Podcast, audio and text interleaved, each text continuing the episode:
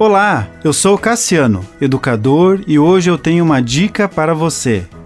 Os Sentimentos, Parte 2. Os textos bíblicos de Ezequiel e Provérbios contribuem para o nosso entendimento na importância do cuidado com os sentimentos dos nossos filhos.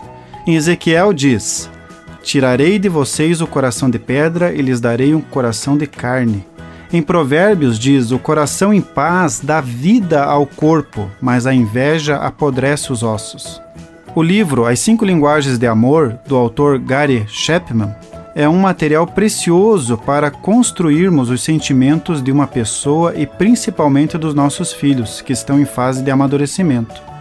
As cinco linguagens são palavras de afirmação, qualidade de tempo, presentes, gestos de serviço e toque físico.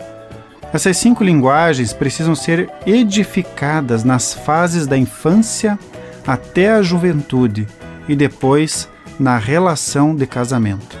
A adolescência é uma fase da vida que pode ser vista como um problema ou muita alegria, diversão e ensinamento. Geralmente os pais acham que quando o filho entra na adolescência, o filho já tem mais responsabilidade em comparação de quando ele ainda era criança.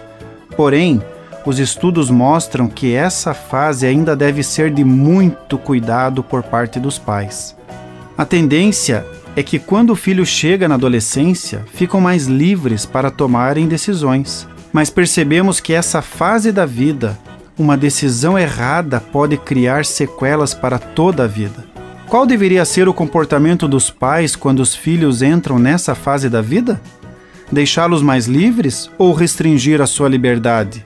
Continue abençoado, você que me ouve e toda a sua família. Gente grande cuidando de gente pequena.